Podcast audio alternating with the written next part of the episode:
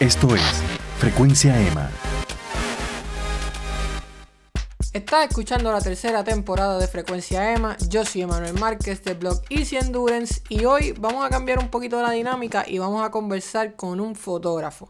Pero no es cualquier fotógrafo, sino uno de los mejores en Puerto Rico, al menos para mí, y quien también cuenta con una gran experiencia como ciclista competitivo, especialmente en lo que es la fixie, ¿verdad? El piñón fijo, bicicletas urbanas, como le, decían antes. Y nos referimos a Manuel Vélez, quien ha trabajado con prestigiosas marcas y ha retratado a personalidades como Oscar de la Renta, Roby Draco Rosa, Denis Quiñones y José Juan Barea. Con él discutimos el arte de un buen retrato, cuánto hay de habilidad, cuánto es cuestión de equipo, la llegada de Instagram y cómo ha sido retratar sucesos históricos como lo fue el huracán María, las protestas de Ricky Renuncia, entre otros. Relacionado al deporte, hablamos del ciclismo como estilo de vida en su familia, los comienzos del ciclismo piñón fijo en Puerto Rico, eh, con lo que fueron los Alicats y demás carreras, el desarrollo del mismo hasta llegar a competir internacionalmente y llegar a series como el Red Hook y demás, y cómo compara el arte de la fotografía y el deporte de los pedales. Recuerda dejarnos una valoración de 5 estrellas si te gusta este episodio donde quiera que lo escuches, ya sea en Stitcher, Tuning Radio, Spotify, YouTube, iTunes, donde quiera, por favor, déjanos una valoración para seguir llegando a más personas y recuerda visitar nuestro blog easyendurance.wordpress.com para más artículos originales entrevistas y cobertura de eventos. O si no, date una vueltita por nuestro fanpage en Facebook debajo de Easy Endurance para que tenga información de todos los podcasts y todos nuestros blogs. Así que, sin nada más que decir, vamos a hablar con Manuel Vélez en Frecuencia EMA. ¡Y!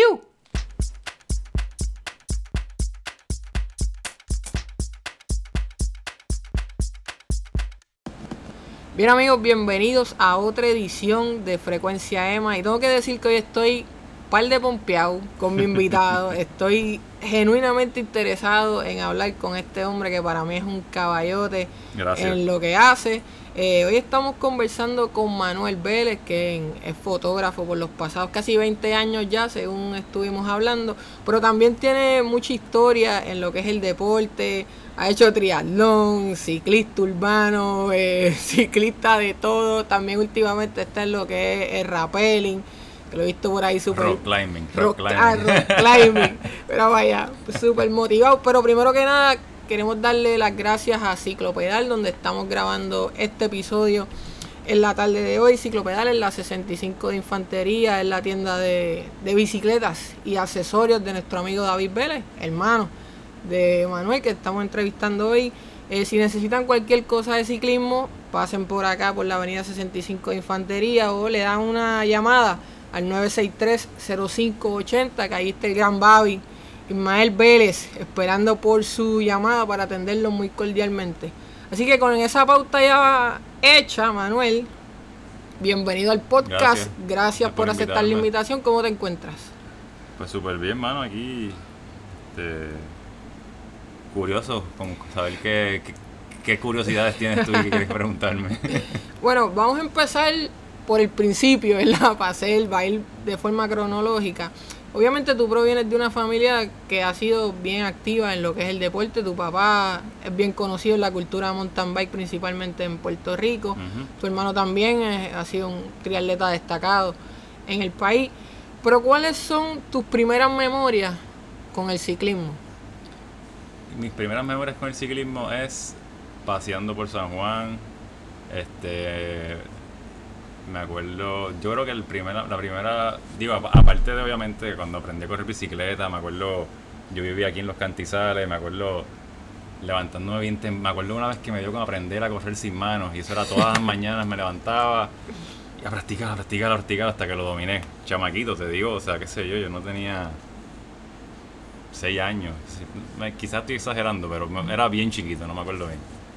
Este, después de eso puedo brincar a memorias así como este corriendo por como te dije corriendo por San Juan recuerdo por Isla Verde con mi mamá mi papá mi hermano y algunas amistades me acuerdo me acuerdo corriendo me acuerdo mucho de un día que se llamaba yo no sé si te acuerdas Aquí una vez una regata de Cristóbal Colón, sí, no sé claro, qué rayo. Yo me acuerdo de ese día. eso fue en el 92, yo pues creo. yo me acuerdo de ese día que nosotros corrimos bicicleta, llegamos a la regata, fuimos a Isla Verde, nada, paseamos por todo. Ese día, no sé por qué ese día siempre me acuerdo. Es que, es que yo creo también que hay unas fotos ahí que, que me lo recuerdan bastante.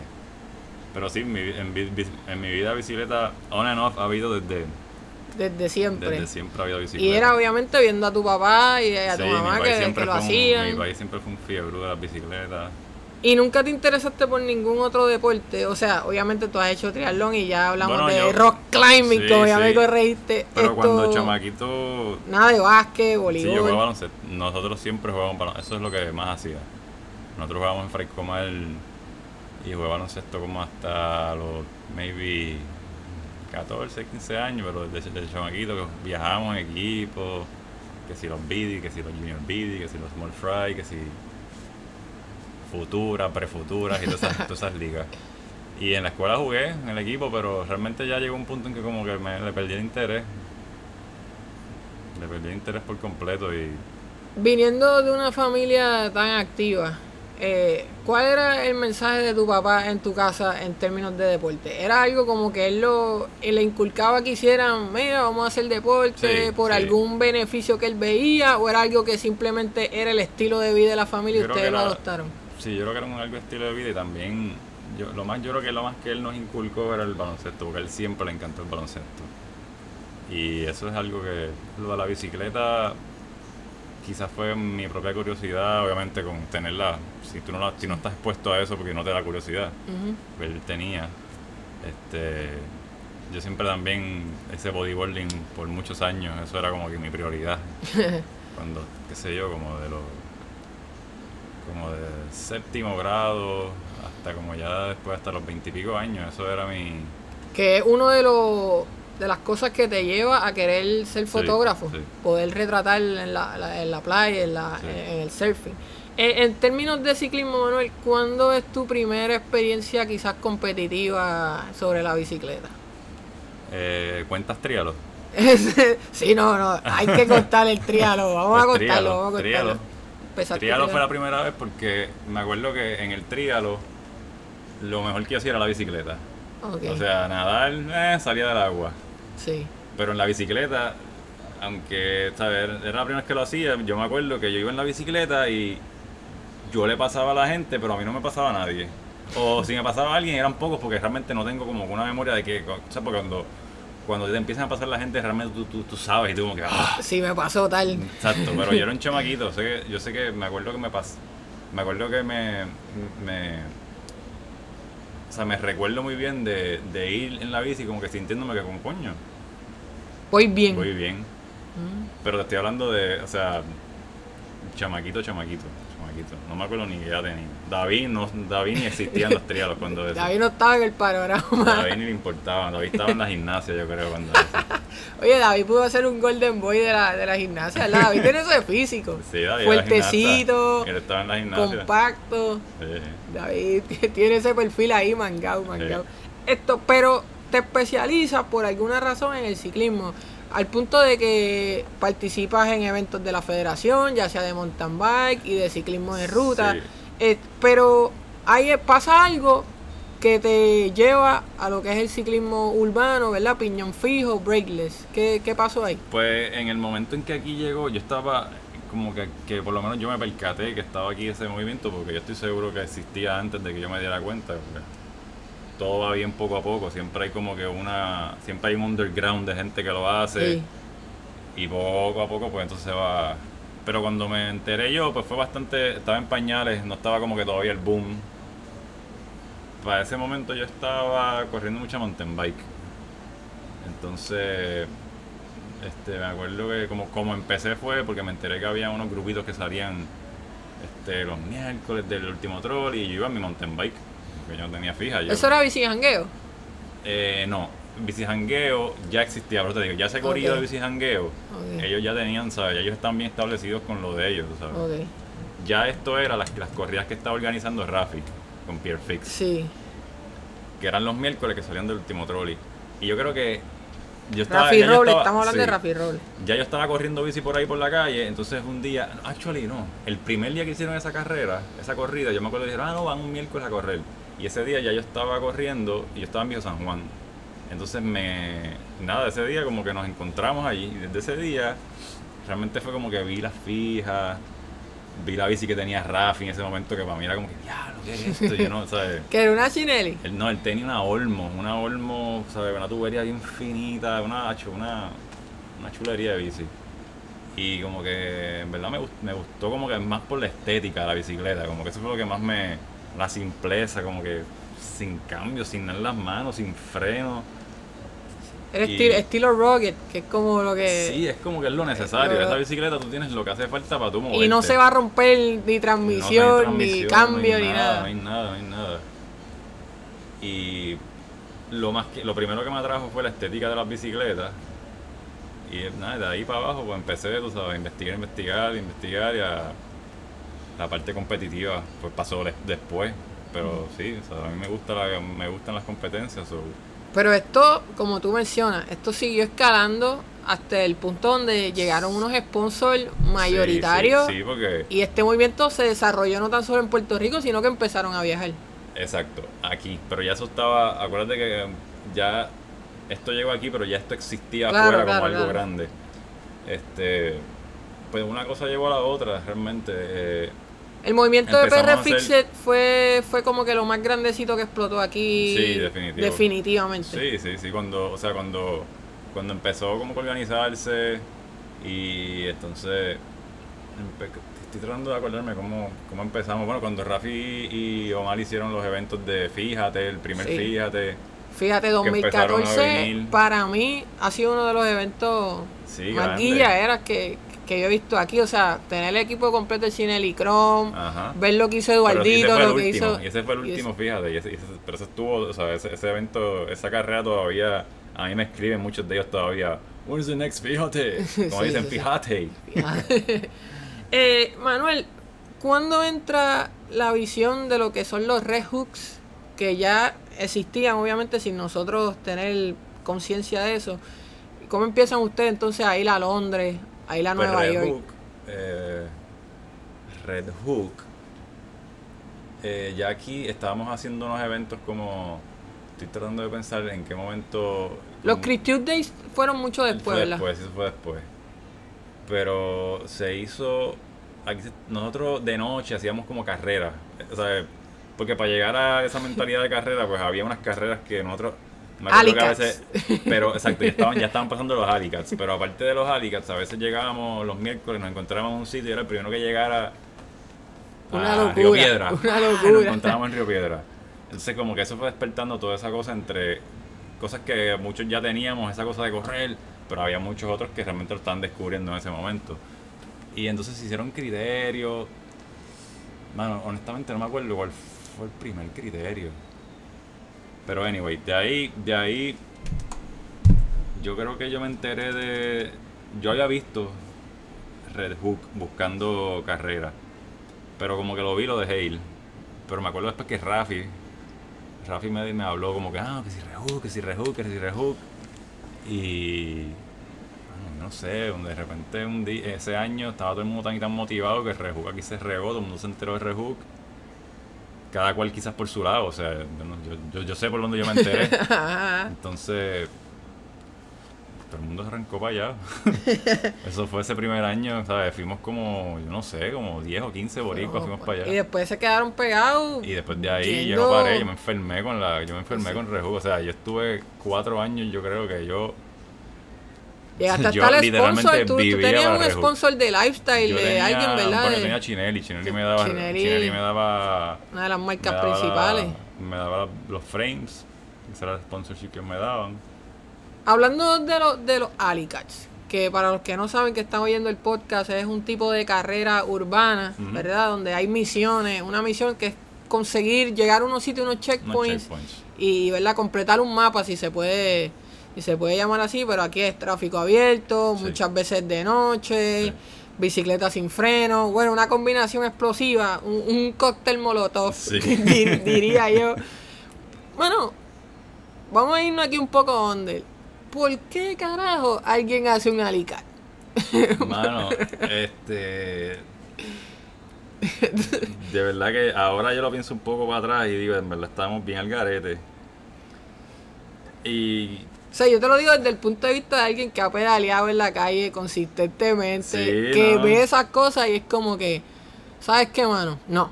no, nunca Sí, lo haría, no lo quiero hacer y los que lo hacen están un poco reckless. Y ahora que tú mencionas lo de los Alicats, volví a caer. Lo primero que nosotros hicimos realmente saliendo de aquí no fueron, no fue Rehook, nosotros fuimos un corrido de aquí que nos fuimos para New York a correr Monster Track.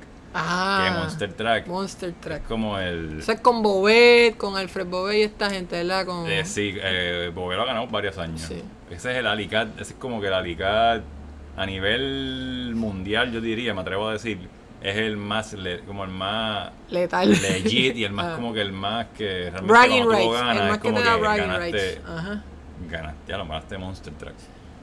Imagínate en New York, por ahí para abajo sin freno, corriendo Sí. para arriba abajo en esa ciudad.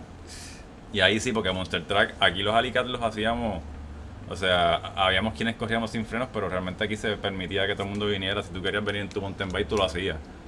Pero Monster Truck es brakeless. O sea, no hay, no hay de otra. Están cientos de bicicletas, todas sin frenos, saliendo a la vez por ir para abajo. Ay, lo- No, olvídate, una demencia, una demencia.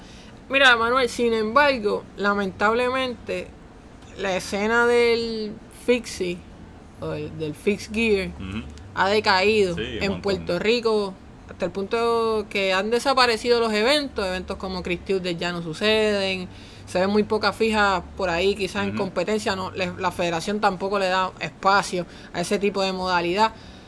¿Tú entiendes que esto fue simplemente una moda o hay otra razón para que haya bajado tanto esta, esta práctica?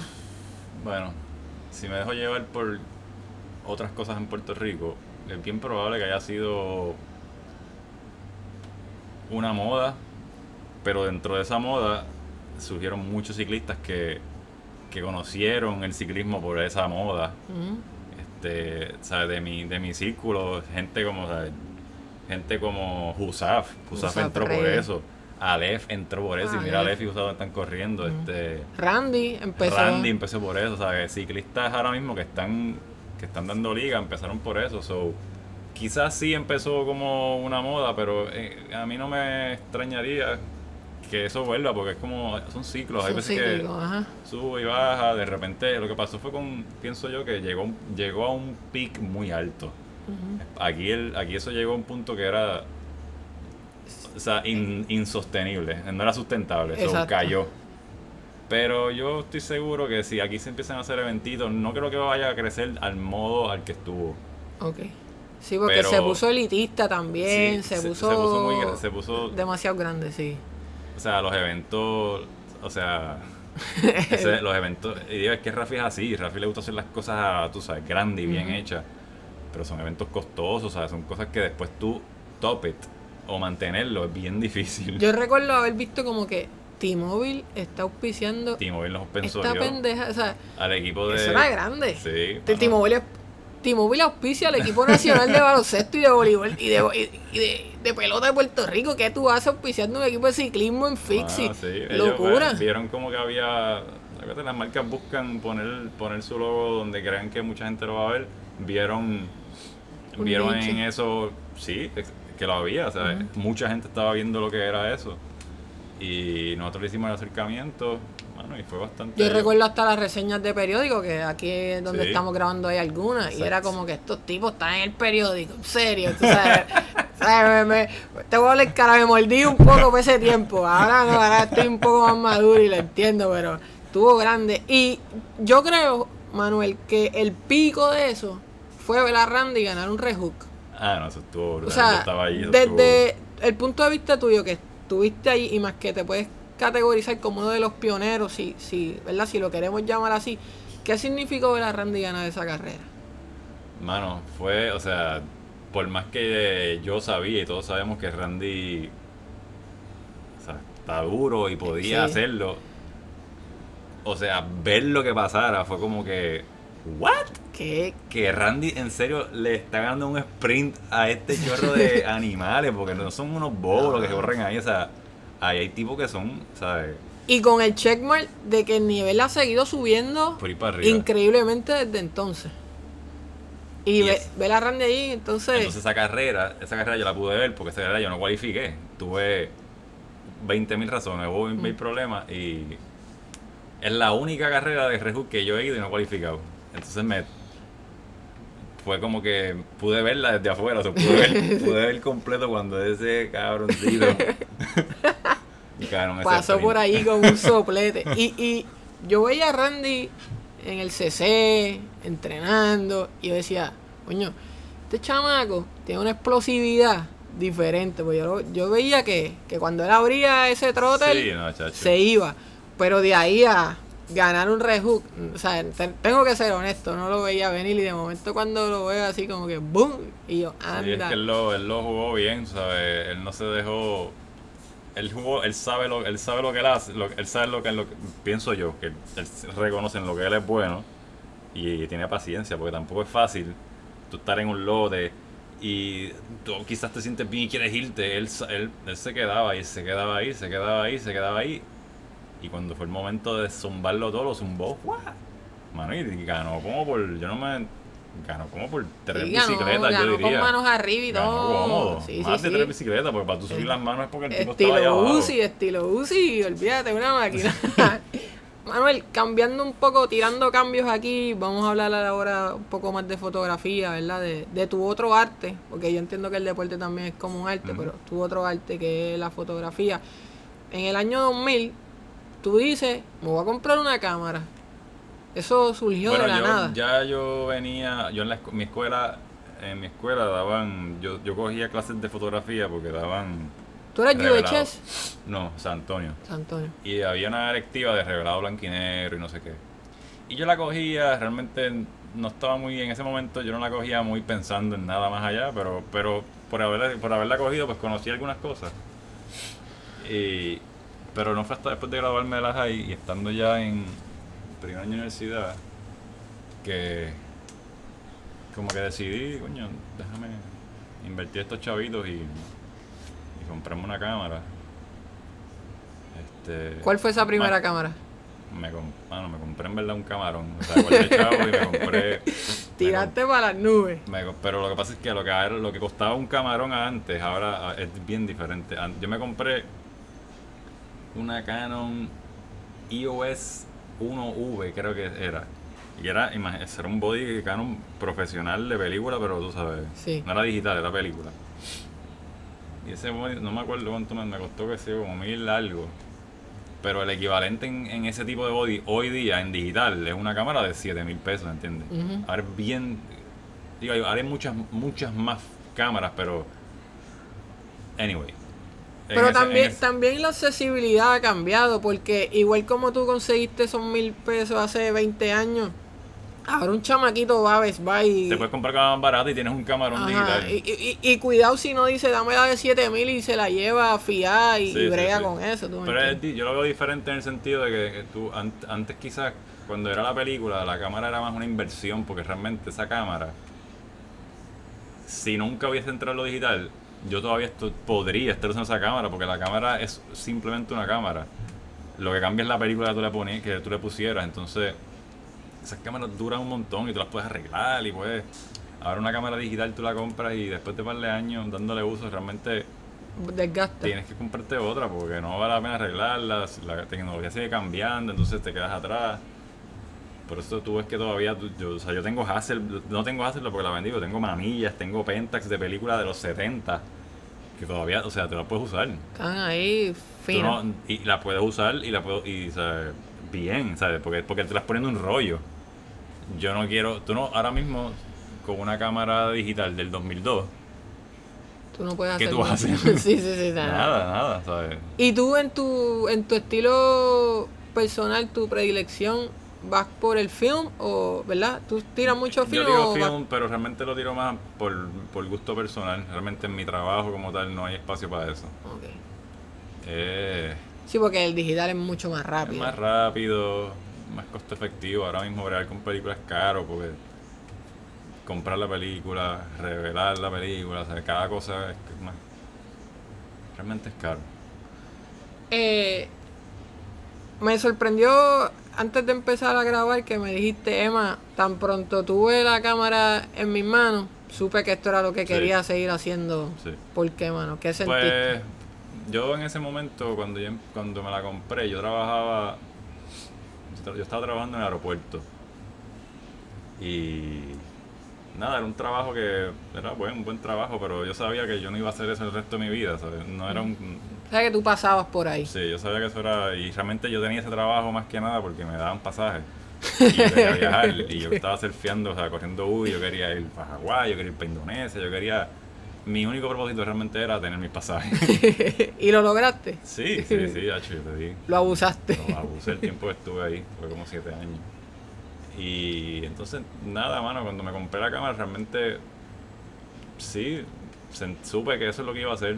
No sabía cómo, porque realmente en ese momento no había, no hay tan, no hay tanta, no había tanta accesibilidad como a, a tú saber qué hacer en eso. Pues ahora mismo yo creo, que- creo yo, quizás me equivoco, es un poco más fácil tú saber a dónde dirigirte, si quieres aprender, si quieres... Definitivo. En aquel momento no habían aquí no había, no había nada, no había, no había como por ejemplo ahora en Sagrado hay un bachillerato de fotografía, eso no existía. No, había- no hay ofrecimiento académico. No, eso tenía, yo tuve como que buscar más o menos.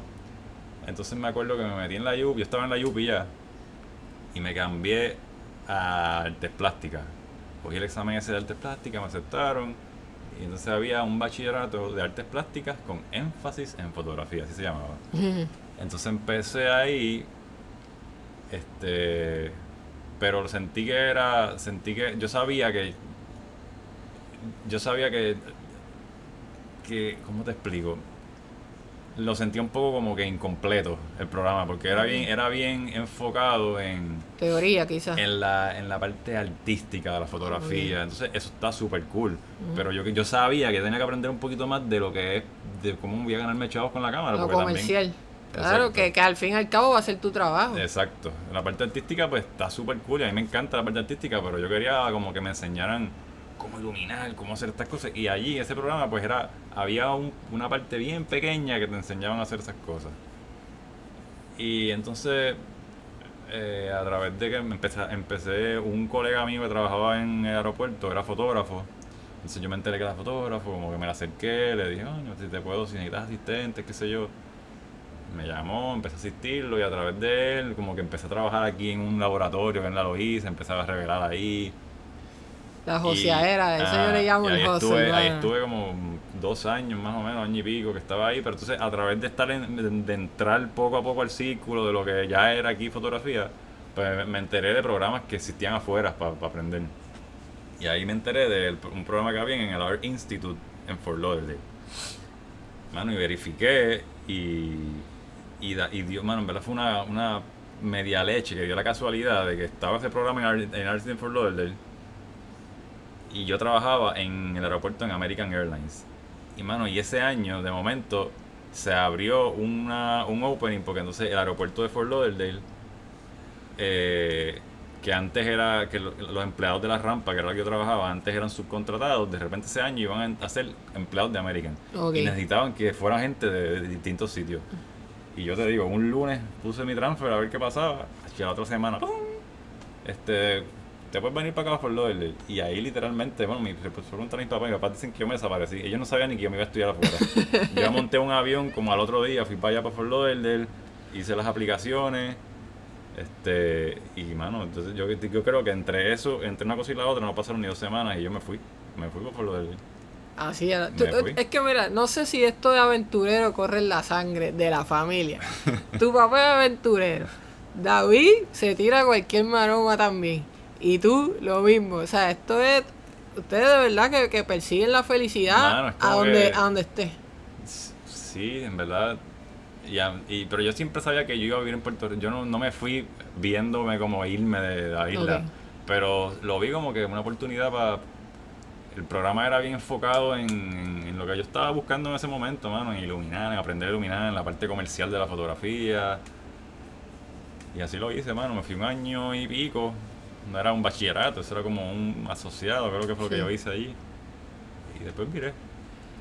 ¿Qué necesita alguien para ser un buen fotógrafo, Manuel? Obviamente hay unos elementos que están fuera de tu control, pero quizás tú los puedes manipular o controlar, ¿verdad? Por ejemplo, la luz, que si la exposición, que Mano. si la composición. Pero hay algo ahí en el ojo, mano. Porque yo sé que tú me das tu misma cámara y en el mismo sitio tú vas a tirar una foto 10 veces mejores que, que las mías. Bueno, sí, el ojo, o sea, la parte del ojo, hay una parte que es una intuición de la persona, que es donde viene también el input creativo que la persona tenga. O sea, tú puedes enseñarle a una persona lo técnico de la iluminación, de la composición, pero siempre, ¿sabes? Sí, es lo que tú dices, ¿sabes? Tú puedes poner a tres fotógrafos haciendo con las mismas condiciones y no va a hacer las mismas tres fotos. So, ahí está la parte donde, donde tú ves al, donde la, donde la persona comunica, es la parte que es realmente es el, arte de la, la, parte artística, que es la parte...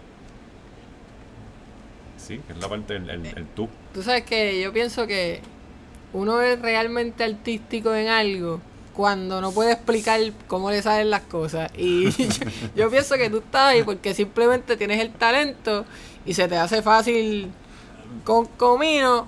y por eso no lo puede explicar. Es la misma forma. Jordan no puede explicar cómo él volaba y cómo tenía más suspensión que los demás.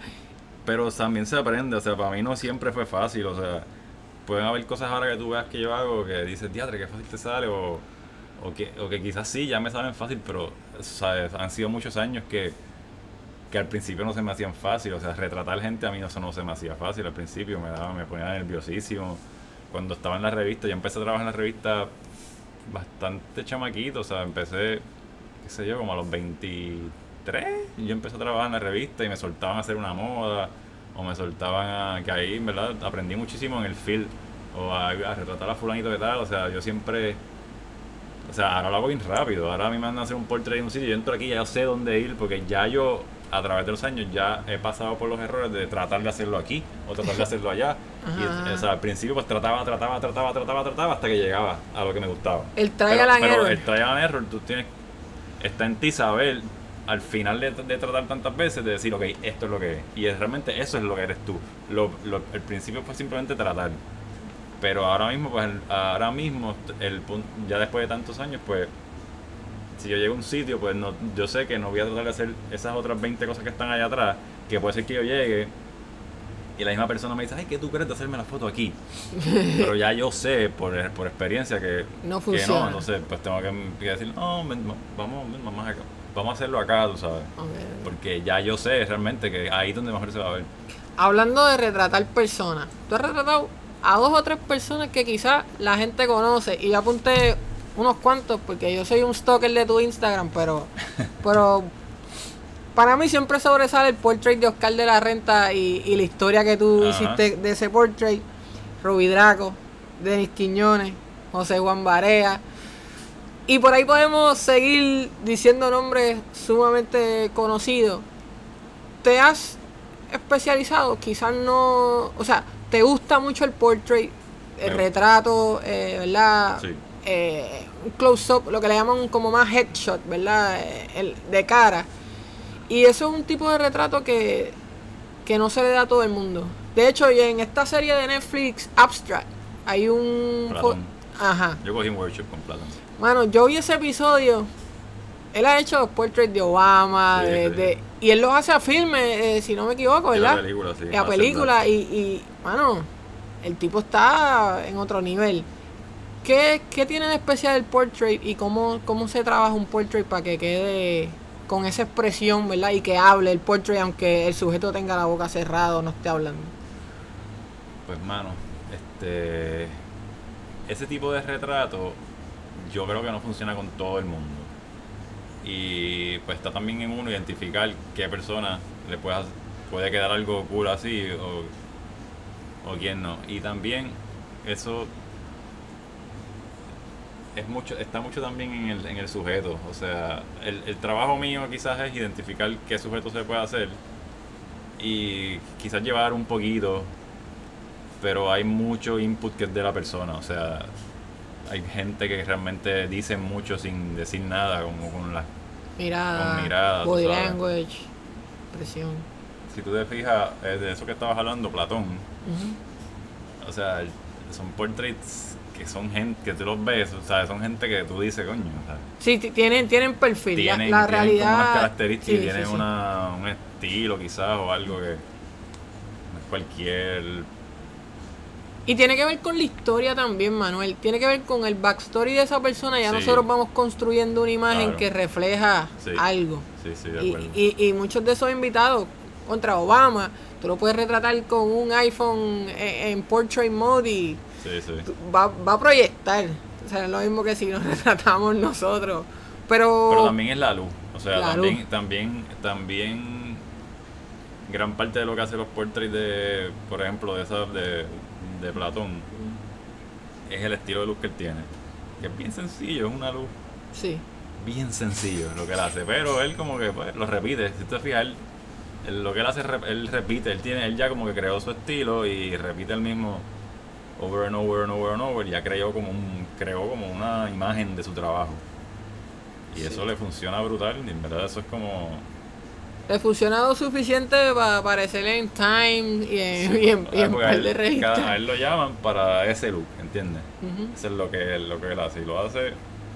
Y tiene un equipo de trabajo detrás de él bien grande. Sí, sí, o sí. sea, no es nada Sí, más. eso le pasan cámaras así de una en una. Él o sea, tira, una él tira locura. películas, entonces él tiene en su oficina un drum scanner, que es un scanner que es bien específico, que escanea esa película y la deja, si tú ves el detalle de ese grano y la foto, es una cosa.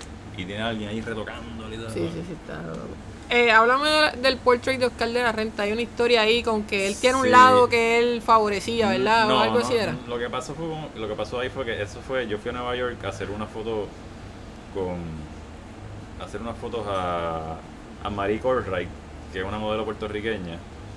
Entonces era ella en el atelier de en el atelier de Oscar de la Renta con con obviamente con trajes de Oscar de la Renta y, y una de las fotos pues después pues era Oscar de la Renta con ella. Entonces pues nada, hice todo eso y al final pues le hice un portrait a Oscar porque yo estoy allí, como no voy a hacer un portrait a Oscar? Obligado. Entonces, pues nada, lo hice con toda la intención. Este, quizás, yo creo que yo creo que eso fue como bien poco tiempo después de yo haber tomado el, el workshop con Platón. con Platón. Y tenía bien fresco como que ese look y ese estilo de él. Y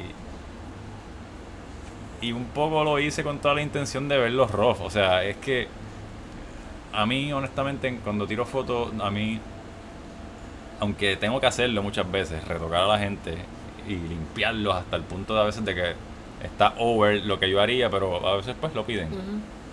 A mí me gustan las fotos a mí me gusta que se vea el- que se vea que se vean las arrugas, que se vea, o sea, la, La persona, que se vea como es, o sea, y obviamente con la luz yo puedo sin tener que retocarlo, yo podría con otro tipo de luz este tapar esas imperfecciones, pero con toda la intención usé una luz que se vieran las imperfecciones. Y nada, o sea, nada, me fui, la, lo retraté. Después cuando llego acá, que pues, están montando el artículo, yo hice, puse, puse esa foto, la, la puse como me gustaba, aquí a todo el mundo le gustó en la revista y la pusieron. Entonces, entonces, no, a mí nunca, yo nunca me enteré de eso, me enteré por, por voces ajenas que, que realmente, que, que a él lo odió. Ah, Porque, porque obviamente no está acostumbrado a verse así. Pero ese es él, o sea. chocó con su realidad. Eh, una de las plataformas. Era él. Era él, él la murió. Eh, una de las plataformas que tú utilizas para mostrar tu trabajo al mundo es Instagram, obviamente, Manuel. Pero Instagram yo lo tomo con pinzas. Y desde el punto de vista de alguien como tú que es fotógrafo, quisiera saber. ¿Instagram fue un bad trip para la fotografía? Mano, al principio, cuando- al principio yo, yo estaba bien reacio. Cuando salió Instagram, yo ni, ni abrí cuentas al principio. Hasta que alguien me dijo. Yo la abrí realmente ni siquiera por la fotografía. Cuando yo abrí Instagram, yo estaba bien enfocado en las bicis. Y yo abrí como que para poner cosas de bici y cosas así. Realmente no lo veía como una plataforma real de poner fotos brutales. Pero la realidad es que ahora mismo. Yo no te diría gústete o no te guste, porque Sí. nadie está obligado a hacer nada, pero ahora mismo es bien importante. Y mucha gente, yo tengo una página de internet con mucho trabajo mío. Y mucha gente lo primero que hace es que se meten a tu Instagram a ver qué tú pones. So, sí. Pero fue un bad trip. Y yo, yo digo que fue un bad trip porque para alguien que tiene un arte desarrollado, que ha estudiado, que lo ha trabajado, de repente viene cualquiera y se cree fotógrafo. Y más porque, pues hermano, es que con Instagram realmente es fácil meterle un filtro a algo y, y, que parezca, porque obviamente al ojo de nosotros que no está tan adiestrado, tan trabajado, nos parece que cualquier foto es buena. Yo sé que ustedes tienen un ojo más desarrollado y empiezan a criticar y quizás la foto no es tan buena. Pero llegó un punto donde todo el mundo creía que era fotógrafo. Y eso me imagino que para los fotógrafos bona fide debe haber sido como que, coño, pero esto, esto no brega. ¿Tuviste en ese grupo? Eh Mano, quizás sí. Pero, o sea, no es como que a mí me moleste que la gente ponga fotos y le dé el look que quieran. O sea, cada cual. Yo creo que el problema está cuando. No es que, como te digo, no es que se crean fotógrafos la gente, o sea. Yo lo puse así porque, güey. sí, sí, pero lo que te quiero decir, a mí. A, a mí lo único que me puede haber molestado en algún momento o estar raro e incomodar un poco es cuando ya cuando cuando hay este clientes por ejemplo que ven en eso que, que o que pueden o que alguien que simplemente tira fotos en Instagram de repente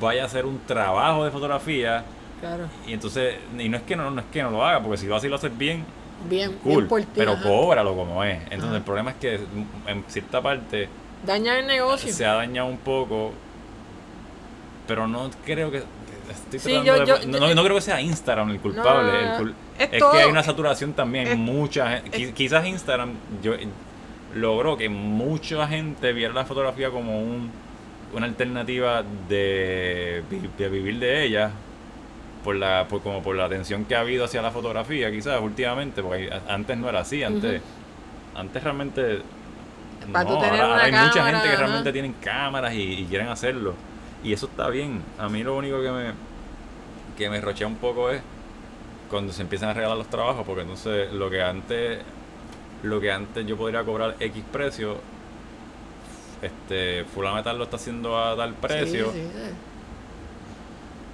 aunque no este, tenga tu calidad, aunque no tenga hay gente, tu Hay gente que está dispuesta a tener menos calidad, que no les importa. Ah, bueno. Pero también me ha pasado, que sí me ha pasado, que al revés. Que puede que, como dice, you get what you pay for. Ajá. Y han tenido que virar no solamente a mí, hacia buscar a otros fotógrafos que realmente son los que, los que saben hacerlo, ¿entiendes? Y terminas pagando doble. Porque le pagaste a aquel y te terminas llamando a otra persona. Muchas de tus fotos más recientes son encima de una piedra, por algún lugar del mundo, eh, ya sea en Puerto Rico o afuera, haciendo rock climbing. Para mí, eso es nuevo en ti. Es algo que, que, adaptaste quizás hace dos años, no dos sé. Dos años exactamente, más o menos. ¿De dónde sale ese interés por el rock climbing? Algo que, oye, no me sorprende de ti porque tú tienes el look ya, mira, aventurero, ciclista de monte, te gustan las motoras, eres un viajero, eres surfer. Ya eso va en tu DNA, pero coño, Manuel, rock climbing. Mano, el rock climbing en verdad, yo creo que es algo que indirectamente a mí siempre me llamó la atención. Pero yo no sabía, no sabía que eso se hacía aquí no, no conocía, no, nunca conocía a nadie que lo, que lo hiciera, no sabía. Bueno, al punto de que yo llevo yendo a Monagas a correr mountain bike on and off de nuevo, o sea, años. con mi papá yo iba, qué sé yo, más de más de 10, 15 años para atrás que, que, que iba con el mountain bike, corría allí.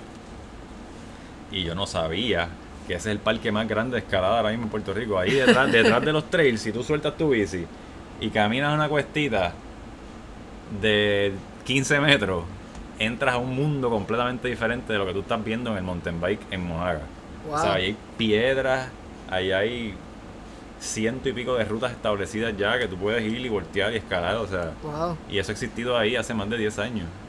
Y obviamente ha ido poco a poco creciendo, pero pero eso yo no sabía que eso estaba ahí, ¿entiendes? Yo estoy seguro que muchos mountain bikers ni siquiera saben que eso está ahí tampoco. Y lo descubre me interesó mucho. Hace unos años fui a, fui a visitar, fui a una carrera de, una carrera, ¿te acuerdas de los Wolfpack Hustle? Que eran también unos, unos criterios que hacían Ajá. en LA. Sí. Pues fui a un criterio, fui a un criterio de esos en LA y después del criterio pues nos fuimos, Cristal y yo nos fuimos como dos semanitas como a, a explorar y fuimos a Yosemite. Uf. Entonces en Yosemite como que realmente si nunca has ido a Yosemite No, es un no sitio que hay que ir. Lo he ¿sabes? visto en un tipo que tiene un blog que se llama The Vegan Cyclist. Que él, Ah, sé cuál es, él, él hace mucho esa ruta. Esa ruta la cierran algunos días para los carros no pueden Ah, pasar. una- algunas, algunas épocas del año porque se congela, hay Ajá, mucha porque nieve. se congela y ellos subieron en las bicicletas hasta uno de los miradores Sí. bien arriba y eso es impresionante. Eso es como Yellowstone, ¿verdad? Más o menos en el mismo... Mano, no. Yo, a, para mí, a mí, yo estaba en los dos y te digo, a mí Yosemite fue... yo llegué ahí y fue como que, wow, lo este lugar es breathtaking, ¿entiendes? Y entonces, ahí como que me, como que dije, como contra, en verdad está bien brutal subir por esas piedras. Pero nada, ahí, o sea, Ahí como que todo. estaría estaría súper cool. Y como al año después de eso, me acordé, de repente me enteré que un panita, este es Ricky Muñiz, que también es, es surfer y shaper de tabla. Ricky Muñiz, como que me acordé, no sé, hablando con él en un momento dado, nos me, me, dijo que él escalaba y yo, ah, un día como que lo llamé, mano, yo quiero ir a probar eso. Y, fui con Cristal, escalamos ese día con él, él nos enseñó o lo básico, nada. No, no- nos subimos una ruta. Y de ahí para acá yo dije, "Acho, voy a escalar. Y se cogí un curso aquí con Climbing Puerto Rico, Climbing PR. Cogí un curso, mano, y ahí para acá. Y ya has viajado a un par de sitios Sí, metiéndole, porque es que a que yo me enfermo con algo. Y se te hizo A mí fácil siempre- como todo lo que tú tratas, de natural, seguiste por ahí para arriba. es, Eh, es sí, sí. es duro, o sea, Físicamente... es, fuerte. O sea, ahora mismo, me está, ahora mismo no me están viendo, Sí. porque ahora mismo estoy sobando un dedo porque tengo Sí, un del rato ahí cara. sumándote. Este, ¿Cuán grande, ¿Cuán grande es la escena del rock climbing en Puerto Rico, Manuel? Mano, si la comparamos con otras cosas de deportes aquí, es relativamente pequeña. Ok. No me atrevo a decirte un número de gente, pero. Este, no sé, ahora mismo está creciendo, definitivamente está creciendo. Hace poco se abrió un gym, indoor gym aquí, que aquí no había uno desde, no sé si te acuerdas, había uno que se llamaba Solid Rock. Solid Rock, sí. Eso cerró hace años. Pues ahora hay uno que se llama El Bloque y es Bouldering Gym, no usa soga, escala paredes, qué sé yo, De ocho 13, de- 12, 13 12 pies, pero tiene unos matres abajo, o sea, Ok. caes al matre. Y ahí, ahora mismo estoy yendo mucho ahí a entrenar. Estás, estás querido. ¿Cómo- ¿Es peligroso? O sea, ¿cuán peligroso es? Yo no creo que, no, te digo honestamente, honestamente para mí el ciclismo es mucho más peligroso. ¿En serio? Porque el ciclismo, Que yo te tú- veo una el altura ciclismo, por de- ahí. en el una- ciclismo en la calle, Ah, bueno. tú no tienes control, o sea, realmente tu vida depende del carro que viene atrás, que te vea o no te vea. O sea, tú sé. puedes ir en tu carril, feliz de la Tu vida, casquito. tranquilo, y de repente te dieron un batazo y caíste en- y te, y te, y te chavaste. En la escalada, aunque hay muchos elementos riesgosos, todos esos elementos son controlables. O sea, y tú, tú, tienes el, tú tienes el control de esos elementos, aunque son muchos y, la, y, la, y los riesgos son mayores, quizás si te caes te mata. Definitivo. pero, pero tú tienes el control de si- mientras tú haces las cosas en, en el sistema y lo haces todo bien, la realidad es que los chances de que te pase algo son, son mínimos, mano. Son mínimos. Esto, una de las razones por la que quise hacer este podcast contigo, Manuel, fue para comparar, obviamente, el arte con el deporte. Para ti, ¿verdad? Que, que has experimentado tanto deporte y tan diferente en, eh, a lo largo de, de los extremos, ¿cómo se puede comparar estas dos actividades? O sea, ¿te encuentras alguna, alguna similitud entre los dos? Quizás en el efecto que causan en ti o en lo que requieren para ser exitoso en ellos. Sí, este. eh, yo creo que lo, lo que pueden tener, o sea, todos son, ambos son una, una expresión de la persona. Una expresión física, una expresión quizás mental, pero cuando te sumerges en, en cualquiera de las dos, s- ¿sabes? Se convierten en parte de ti y realmente puede que ¿sabes? llegue el punto en que si, si no la haces, como que no te sientes como con un todo. O sea, por ejemplo, si yo no estoy retratando, es que no te puedo decir porque siempre he estado retratando, desde que empecé siempre he tenido algo, pero Dos semanas sin retratar, un bad trip.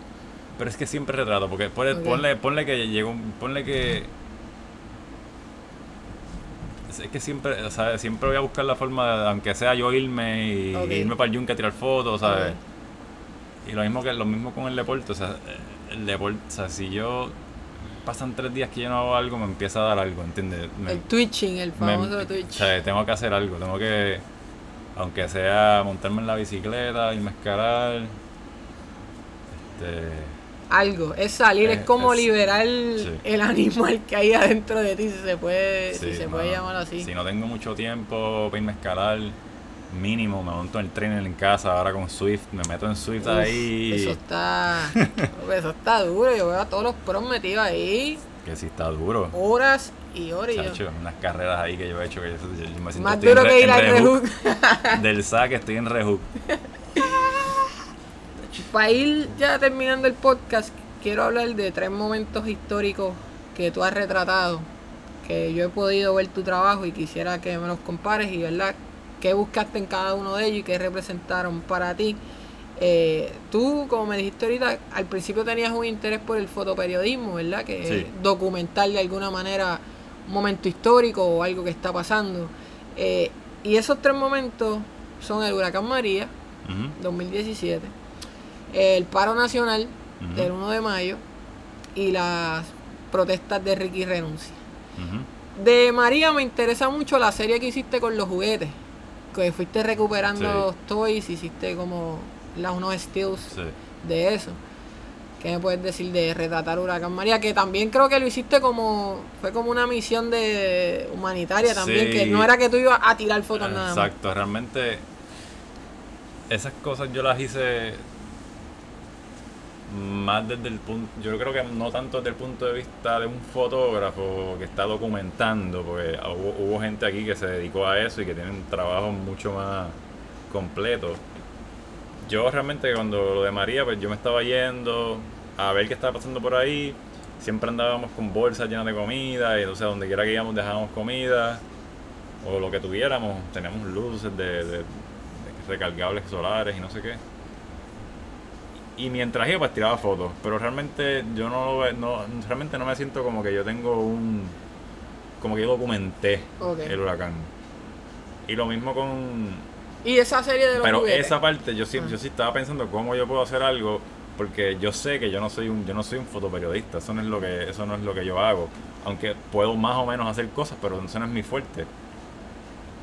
Yo vi el trabajo de Toñín Saya, que se llama. Sí. Bastante impresionante Sí, también ellos, lo que, esa- lo ellos que estaban en- ellos estaban donde tenían que estar todo el tiempo y Pero lo tuyo me pareció particular. yo lo que hice Juguete, fue que me quedé eso mano, yo estaba pensando con qué puedo hacer qué puedo hacer como eh, en cierto modo yo lo que lo que lo que quería era mezclar un poco el desastre con el el desastre el desastre, el desastre que vino con el huracán lo que mostró ese desastre porque el desastre del huracán mostró otro desastre que ya estaba pasando y era es la la contaminación de porquería y no estoy hablando de contaminación del aire estoy hablando de contaminación de basura. O sea, la cantidad de porquería que bajó, porque bajó más de lo normal, obviamente, porque llovió tanto en la montaña y hubo tanta agua bajando por los ríos, que en la desembocadura, eso fue la mayoría de las cosas que yo cogí, fueron ahí donde pasamos siempre a correr bicicleta, ahí en, en el Sol. Sí, eh, Esa desembocadura, eso es, o sea, eso era un zafacón. es ahí. un zafacón de todo lo que bajó. Realmente la isla se limpió, pero lo tiró para, para, para el océano. Sí. O sea, cantidades y cantidades y cantidades y cantidades y cantidades de, de porquería y la mayoría de las cosas que habían eran, realmente eran juguetes. O sea, eran juguetes de niños de plástico. Entonces yo fui para allá a ver qué veía y me, como que me estuvo, aquí. me estuvo cool como que ver estos cantitos y como que cada cual realmente yo no intenté darle una historia, yo yo quise que cada cual le diera su historia. Yo lo, lo que me llamó la atención lo cogí. recogí bolsas, me las llevé para casa, todavía las tengo en casa, todos esos muñecos. Y en casa los retrataba en fondo blanco, como que clean, ¿sabes? Y esto, que Y hable solo. Cada cual le dé la interpretación porque... Pero en realidad es, es, es basura, mano.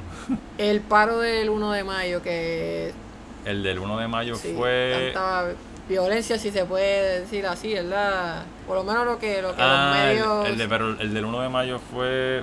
de la zona Ah, bancaria. ya, ya, ya. Sí, sí, sí. Sí, ahí también, es que ah, es lo mismo, yo fui pues como participante. Ok. Pero obviamente pues siempre tengo mi cámara. Sí. Y pues trato un poco de estar donde está pasando un poquito La acción. la acción para tener un par de cosas, pero pero tampoco me quedo muchísimo tiempo. O sea, tiro dos o tres cosas y después me voy porque ¿No te caga el ambiente en cuestión de que por estar tirando Me- una foto quizás salga, no trasquilado de que te arresten, pero un proyectil que huele o algo? Pues sí, porque no estoy preparado. Porque no, por eso, porque no estoy yendo como en ese, en ese fin. Si yo fuera a eso, probablemente iría con casco, iría con una careta de antigases, o sea, iría preparado para estar ahí. Por eso, una vez ya yo veo que están tirando gases y cosas, pues yo me voy porque realmente yo no tengo nada que hacer contra los gases, ¿entiendes? Y Ricky renuncia, la- lo que quiero que me expliques también es si en la marcha, la segunda marcha, no la de René y Residente del primer día, la segunda, la del Expreso. Ahí, ¿Habías exacto. visto mayor cantidad de personas reunidas en un mismo lugar No, en, en algún momento? Yo fui a la de Vieques que hubo allí también. La de Paz para Vieques. Y fui, ay, estuve, eh, también tiré fotos cuando allá en, en Vieques, cuando el, todo el revolú de Vieques. Este, pero la de Vieques yo me acuerdo que yo estuve en el expreso y jamás era lo que había en de Ricky, o sea, en la de, en la de Vieques tú, tú podías no tener gente alrededor, ¿sabes? En la de, la de Ricky eso era un mal de gente, tú estabas ahí hombro con hombro prácticamente. No tenías break. ¿En qué te basaba? O sea, ¿qué tipo de imágenes? ¿Perseguiste algún tipo de imagen en ese día? ¿O hiciste, No, mano, de verdad, te fuiste día- freelance tirando Ese día realmente lo, lo, lo mismo, yo estaba con Crystal, estábamos caminando, encontramos con gente, ¿sabes? Mi cámara yo la tenía por si acaso, pero Coño, tú no puedes nunca andar sin la la, cámara. siempre la tengo por eso, pero no, no estaba como que en el... No- en el mood de no- protestar, Manuel. Sí, sí, no estaba en el mode de... Porque para tú estar realmente buscando las fotos, es como tú tienes que programar, tienes que olvidarte que tú estás con gente, porque tú no puedes quedarte con la gente, tú estás tú. Y tienes que olvidarte de todo y tú estás buscando, ¿no? Y no puedes, realmente no, no creo yo que no puedes ir pensando en participar de la actividad y y buscar las mejores fotos que tú puedas tener, Ajá. porque es imposible, porque entonces no, no, no, no tienes esa libertad creativa de moverte, irte para donde te dé la gana, irte para allá, para acá. So, esa, en, esa, en esas actividades yo realmente no siento que yo haya hecho Gran Gran cosa para ser tu estándar. gran trabajo. Yo realmente, realmente, ¿sabes? lo que te dije, yo fui, tiré fotos por- porque estaba allí, tenía la cámara y pues dentro de lo que había al frente mío pasando, pues busco los mejores ángulos que yo veo. Bueno, Manuel, hemos llegado al final de esta charla histórica, le voy a decir, le voy a poner así, charla histórica con Manuel Vélez, fotógrafo, ciclista, rock climber, eh, mano, de todo, todo lo que exista por ahí en el mundo aventurero, Manuel lo hace y lo hace bien. Eh, Manuel, te agradezco que haya accedido a estar conmigo en el podcast. Siempre se me hace difícil encontrar gente interesante que quiera sentarse conmigo, pero tú rápido dijiste que sí. Y eso yo siempre lo agradezco. Agradecer a- también a tu hermano, a David Vélez y a tu papá por recibirnos aquí en la tienda Enciclopedal. Ya saben, si necesitan algo pueden pasar por acá o si no llamar al 963-0580. Manuel, muchas gracias. Gracias a ti por la oportunidad y cuando quieras, estamos ahí disponibles. Seguimos. Gracias por escuchar Frecuencia Emma. Recuerda suscribirte a nuestro podcast para más episodios como este. También visita nuestro blog en facebook.com Easy Endurance para más artículos originales, videos y noticias.